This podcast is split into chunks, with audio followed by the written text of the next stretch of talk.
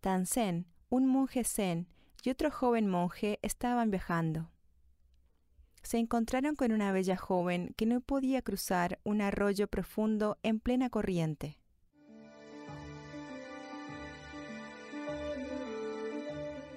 Tansen se ofreció a ayudarla y la llevó al otro lado del arroyo.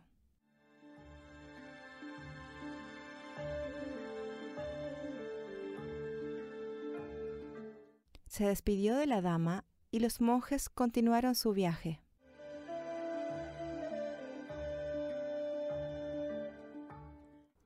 Al cabo de unos días de viaje, el monje más joven se dirigió a Tansen y con una voz muy alterada le preguntó Creí que los monjes debíamos evitar a las mujeres. ¿Por qué la cargaste así? Tansen respondió ¿Cuál mujer? Oh, te refieres a esa mujer de allá atrás. La bajé hace tiempo. ¿Tú todavía la llevas?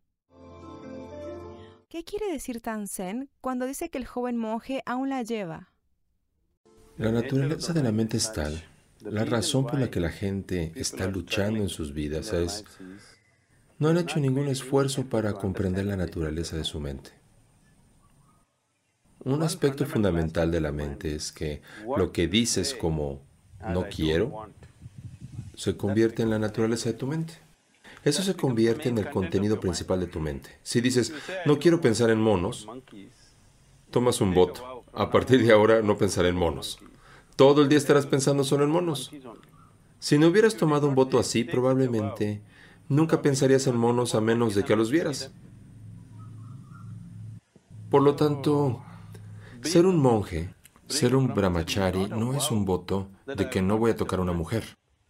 Has asumido cierto compromiso para lograr algo más elevado en tu vida, para tocar algo, otra dimensión, en la que las cosas mundanas carecerán de sentido para ti. Pero si eso no ha ocurrido, estás intentando hacerlo como un voto rígido. ¿Crees que evitar tocar a una mujer te convertirá en un brahmachari? ¿O que te convertirás en monje? No es así. Al aspirar a algo más elevado te convertirás en monje. Constantemente estás aspirando a algo elevado, así que no miras lo que hay a tu alrededor. Eso es diferente. Pero decir, no miraré esto, llenará tu mente con eso. Así que alguna mujer necesita ayuda, él ayudó, él la dejó allí y siguió adelante. El otro no tocó a la mujer, pero ahora sigue en su mente por dos días. Él no puede dejarla. Entonces, el que hizo lo necesario, dejó a la mujer ahí. El que trata de evitar a la mujer está lleno de eso todo el tiempo. Así que esto no se trata de la mujer, esto no se trata de algo, se trata de comprender la naturaleza de tu mente. Si dices no quiero algo, solo eso ocurrirá, porque en esta mente no hay sustracción ni división. A la fuerza no puedes eliminar ni un solo pensamiento de tu mente. Lo que sea que intentes hacer, Solo hay más uno. La suma y la multiplicación sucederán. No hay ni sustracción ni división en tu mente.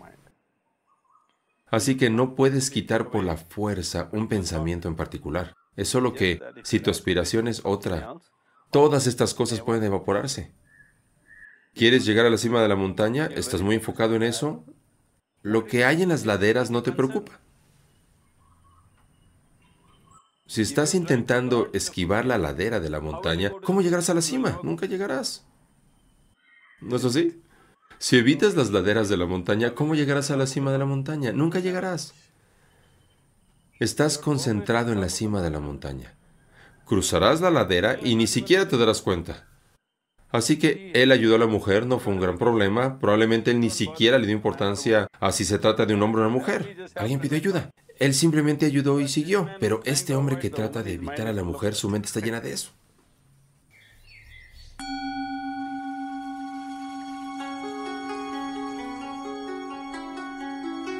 Había un gran maestro zen cuyo nombre era Nayue. Un día, un carnicero acudió a él en busca de iluminación.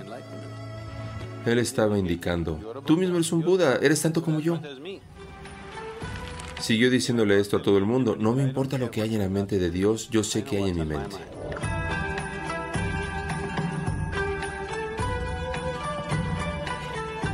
¿Tú aprendes a ser franco contigo mismo? Y no intentes ir a ninguna parte, sucederá, porque no hay ningún sitio al que ir.